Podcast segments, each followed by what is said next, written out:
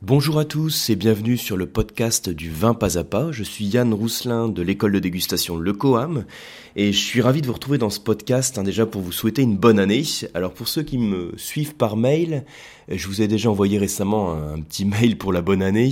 Donc pour ceux et celles qui ne me suivent pas par mail et qui me suivent uniquement sur le podcast, je vous dis à nouveau en direct hein, une bonne année à tous. Donc je vous souhaite que 2018 euh, soit une année exceptionnelle. Déjà euh, beaucoup de santé, hein, parce que c'est la condition pour accomplir euh, tout le reste. Et puis en ce qui me concerne, je vous souhaite aussi des belles découvertes œnologiques, de bonnes dégustations.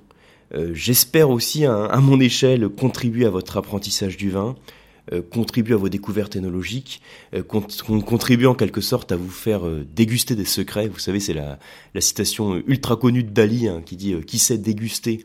Ne bois plus jamais de vin, mais goûte des secrets. Voilà, donc à mon échelle, euh, au travers des podcasts, au travers des formations, au travers des masterclass, au travers des diplômes, euh, peut-être aussi des, verres que l'on peut partager. J'espère pouvoir contribuer à votre apprentissage, vous faire découvrir des belles bouteilles et puis vous faire goûter des secrets. Voilà en tout cas hein, mon objectif et comme je vous le disais aussi par mail, euh, 2017 ça a été une année qui a été chargée en, en termes de projets et euh, j'ai aussi beaucoup d'idées pour 2018, mais un des points principaux, on va dire, c'est déjà faire en sorte de poursuivre et de développer ce qui a été commencé. Donc ça passe par euh, plusieurs pôles. Il y a déjà toute la partie masterclass de la dégustation. Donc je sais que vous êtes déjà nombreux à, suivre les masterclass, à me faire vos retours. Donc je suis vraiment ravi de, pouvoir échanger avec vous hein, sur chacune des formations. Hein, les masterclass de la dégustation, donc en, deux secondes et demie, parce que si vous suivez le podcast, hein, vous, connaissez le principe. Euh, c'est en fait un, un programme de formation continue au vin qui est donné à distance. C'est-à-dire que vous allez recevoir chaque mois un cours théorique sur une thématique. Donc en ce moment, on est sur Sancerre et Pouilly fumé. On va passer ensuite euh, à la fin du mois sur les vignobles de Chablis. Donc chaque mois, on va partir sur une nouvelle thématique. Et vous avez un cours théorique en ligne euh, d'à peu près une heure et un coffret de dégustation que vous recevez à domicile qui est composé de six échantillons de vin et pour chacun des échantillons, je vous fais une vidéo de dégustation commentée euh, pour vous permettre aussi de progresser dans la dégustation et puis de voir hein, donc euh, euh, par rapport à sélection des vins que j'ai choisis, en quoi ça illustre le cours que, que l'on voit, le cours théorique. Donc ça c'est une chose où j'ai beaucoup de projets autour des masterclass. Je vous en avais déjà parlé, mais c'est toute la partie donc je vais faire je vais le faire court hein, parce que j'ai pas mal de choses à vous dire dans le podcast. Donc toute la partie atelier du dégustateur qui sont des formations complémentaires qui vont vous être données régulièrement sur les masterclass. Euh, la partie rencontre aussi, parce que euh, vous savez que j'aime bien parler avec vous via les podcasts, euh, je fais aussi beaucoup de formations à distance, mais j'aime bien quand même le présentiel pour pouvoir échanger en direct avec vous et discuter et puis bah, partager des bonnes bouteilles. Donc ce que je prévois aussi dans les masterclass, c'est de faire des rencontres bah, des rencontres à Paris en particulier. Donc là aussi, je sais qu'il y en a beaucoup d'entre vous qui n'auront pas la possibilité de se déplacer. Mais en tous les cas, moi, ce que je ferais, c'est que les vins qu'on va déguster dans ces rencontres privées, on va dire, hein, dans ces rencontres masterclass, je vous enverrai des petits euh, comptes rendus de dégustation. Donc il y a ça. Euh, il y a aussi d'autres projets par rapport au, bah, au réseau des anciens. Hein, si vous avez passé des formations diplômantes au COAM, donc que ce soit les certificats, les fondamentaux du vin, euh, le WSET, hein, donc Wine and Spirit Education Trust, euh, que ce soit le CADV, certificat d'aptitude à la dégustation du vin, ce que je fais pour toutes les personnes qui ont passé un diplôme, je constitue un réseau des anciens pour vous permettre de continuer à rester en contact et surtout d'échanger sur vos projets. Donc là aussi, je le fais court, hein, je ne vais pas donner tous les détails, mais voilà. Donc j'ai pas mal de boulot encore sur le réseau des anciens, donc je vais rapidement mettre en place une nouvelle soirée rencontre à Paris. Donc c'est super sympa, on déguste des bonnes bouteilles, c'est vrai qu'on s'est bien fait plaisir sur les dernières éditions. Et euh, je souhaite aussi donc vous mettre à disposition l'annuaire des anciens. Donc comme euh, on l'a complété avec pas mal de personnes en plus, ça, prend un petit peu plus de temps que prévu, mais rassurez-vous, c'est en cours. Également par la mise à disposition d'un groupe, privé, pardon. Comme pour les masterclass d'ailleurs, hein. je ferai un groupe privé également euh, pour échanger sur euh, différentes choses autour du vin. autre pôle que, sur lequel je vais beaucoup travailler, c'est bah, toute la partie formation diplômante. Hein. aussi bien présentiel à Paris que à distance. J'étoffe énormément les programmes à distance en incluant beaucoup de ce que j'appelle des modules de révision, ce qui permet d'être mieux préparé à l'examen. Euh, pour cartonner, je veux faire vraiment euh, euh, du QAM le meilleur organisme en termes de taux de réussite pour le WSOT. Donc il y a beaucoup de boulot par rapport à ça, même si, soyons honnêtes, hein, c'est un boulot qui est vraiment passionnant. Voilà, et donc par rapport à tous ces projets et d'autres hein, que, que j'ai aussi sous, on va dire, sous le coude, mais que, voilà, qu'on va prendre le temps de les développer petit à petit, de les tester, je vais toujours garder ce fil conducteur dont je vous parlais également par mail, c'est euh, au-delà de former au vin, de transmettre une passion.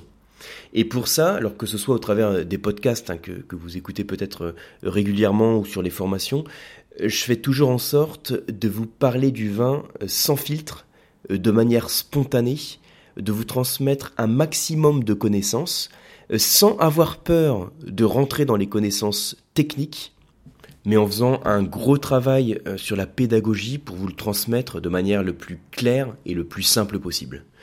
Donc voilà un petit peu tous les axes. Alors, je voulais vous parler aussi dans ce podcast d'une réflexion que, que j'ai eu il n'y a pas longtemps. Ça nous permettra de parler en termes de vin de, euh, de notions de longueur en bouche dont on, a déjà parlé, mais aussi on va aller un petit peu plus loin que ça, vous allez voir tout de suite. Vous savez, je dis souvent que le vin, euh, c'est un produit vivant. C'est un produit vivant, c'est-à-dire que c'est un produit qui, une fois qu'il est mis en bouteille, qui évolue au cours du temps, comme tout être vivant. Et j'aime bien sur les dégustations faire l'analogie entre le vin et une personne. Hein, au même titre qu'on dit que euh, un être humain une personne physique hein, va évoluer au cours du temps, va gagner en maturité. Donc au départ, dans sa jeunesse, on a un certain caractère qui n'est pas complètement affirmé, enfin, qui n'est pas complètement développé, qui n'est pas complètement euh, à maturité. Et au cours de l'évolution de toute personne, on va passer par différents stades. Donc à la jeunesse, la maturité. Ensuite, on arrive à l'âge adulte. Donc euh, en termes de vin, ce sera l'apogée. Et ensuite, sur la vieillesse, où on va avoir euh, un déclin en termes de, facultés physiques en tout cas.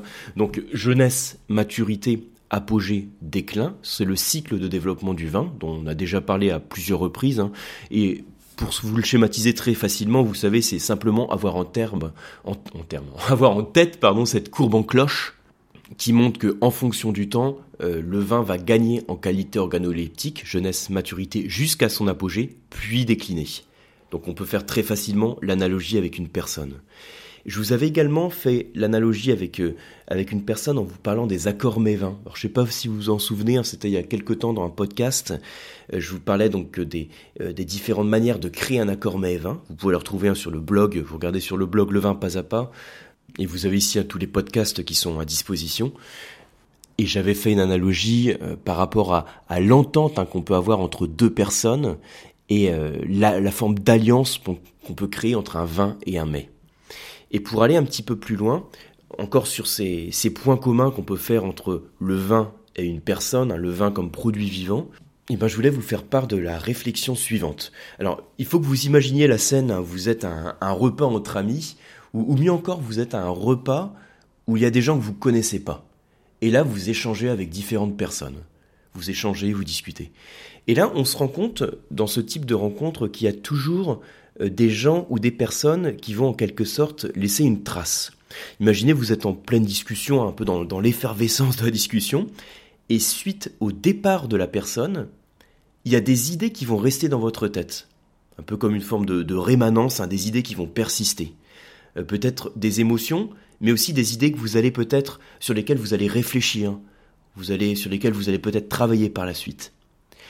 Et il y a d'autres personnes avec lesquelles vous avez plus ou moins échangé, avec lesquelles vous sentiez peut-être pas forcément d'affinité, vous avez peut-être même envie de voir partir, et au moment de leur départ, vous allez oublier très vite qu'elles étaient présentes. Alors pourquoi je vous parle de ça? Parce que là aussi, dans le vin, on peut faire aussi cette même, euh, cette même analogie. Au moment où vous dégustez un vin, il y a des vins euh, qui, au moment de la dégustation, vont créer une certaine émotion. En termes gusto-olfactifs, hein, puisque ce sont principalement le sens olfactif et le sens gustatif qui vont intervenir, c'est-à-dire que vous allez avoir des arômes, une certaine complexité en termes d'arômes, une structure en bouche, un équilibre, donc euh, un équilibre entre l'acidité, les tanins, les arômes. Là, je parle carrément de l'émotion. Hein. donc, quand je dis un équilibre entre acidité, tanin, arômes, on peut citer les arômes, on peut qualifier l'intensité des arômes, on peut mettre des mots sur toutes les étapes de la dégustation, c'est ce qu'on fait systématiquement et c'est ce que je fais en sorte de vous transmettre aussi régulièrement. Mais là, je vais carrément sur le domaine de l'émotion, c'est-à-dire qu'on déguste et on y prend du plaisir. Donc il y a un vin qui va créer une certaine émotion et qui va laisser des choses quand, euh, quand il sera parti. Donc ça veut dire qu'une fois que vous aurez craché le vin ou vous l'aurez avalé, il va rester des choses qui vont persister. Au même titre que la personne dont je parlais tout à l'heure, avec qui vous avez une discussion sur ce repas, avec qui vous avez échangé des idées. Donc vous avez éprouvé peut-être un certain plaisir, une certaine émotion pendant la discussion, et suite au départ de la personne, il y a des idées qui restent.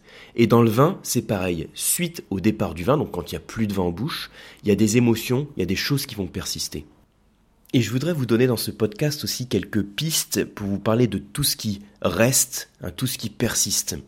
Alors, quand on parle de toutes les sensations qui restent en bouche, vous savez, on en a déjà parlé, hein, vous connaissez sûrement cette notion, on parle de la persistance des arômes. Donc ça, vous connaissez, peut-être pas, mais je vous le résume en, deux secondes, euh, c'est ce qu'on appelle la longueur en bouche. Donc ça, c'est une des choses qui peut persister dans le vin, c'est-à-dire, une fois que vous avez recraché le vin, une fois que vous avez plus de vin en bouche, il y a des arômes qui vont rester, et au bout de quelques secondes, quand vous avez plus de vin en bouche, vous allez avoir une, salivation fluide qui va être créée, hein, qui va venir dans la bouche, et qui va en quelque sorte rincer les arômes.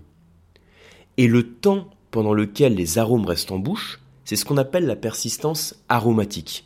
Alors j'en avais parlé aussi pas mal dans un podcast que vous pouvez retrouver sur le blog de la persistance aromatique intense, avec la différence avec la persistance aromatique totale. Mais bon, globalement ce qu'il faut retenir de tout ça, c'est la notion de longueur en bouche. En gros, vous avez un vin en bouche, vous le recrachez ou vous l'avalez, et là vous avez des arômes qui peuvent persister. Un arôme de pomme, de cassis, peut-être un arôme un peu de, de réglisse hein, qui va persister quelques secondes.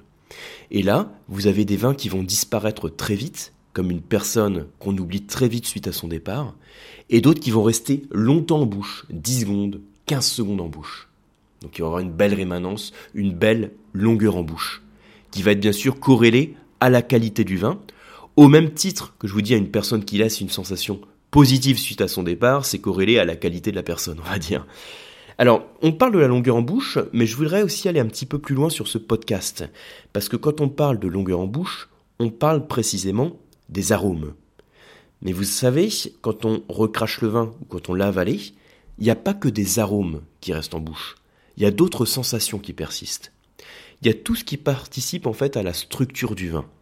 Donc déjà, il peut rester des tanins, il peut rester une sensation d'acidité ou une sensation alcooleuse, sensation d'alcool. Donc je répète, hein, une sensation de tanin, d'acidité ou d'alcool, en plus des arômes. Hein.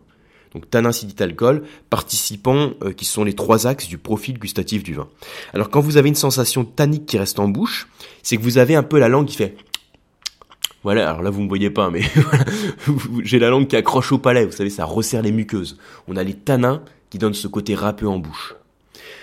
Parfois, ce sont pas les tanins qui restent en bouche, mais c'est une sensation un petit peu piquante, hein, de salivation très fluide, un petit peu comme du jus de citron, c'est l'acidité, qui va en quelque sorte aussi, cette acidité, rafraîchir la bouche.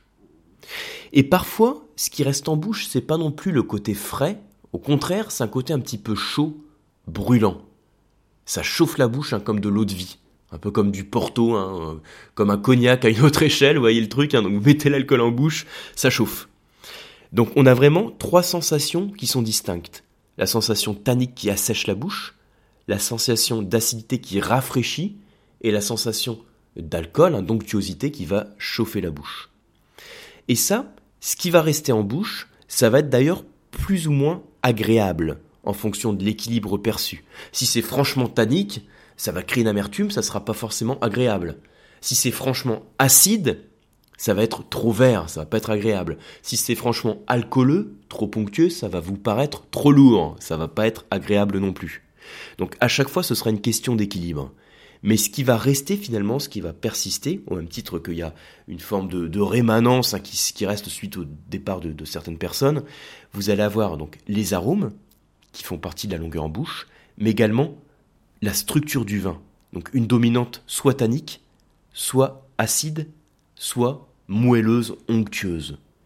Et ça, à quoi c'est dû que vous allez avoir plutôt euh, les tanins, l'acidité ou l'onctuosité qui va rester Eh bien, c'est dû déjà à votre matière première.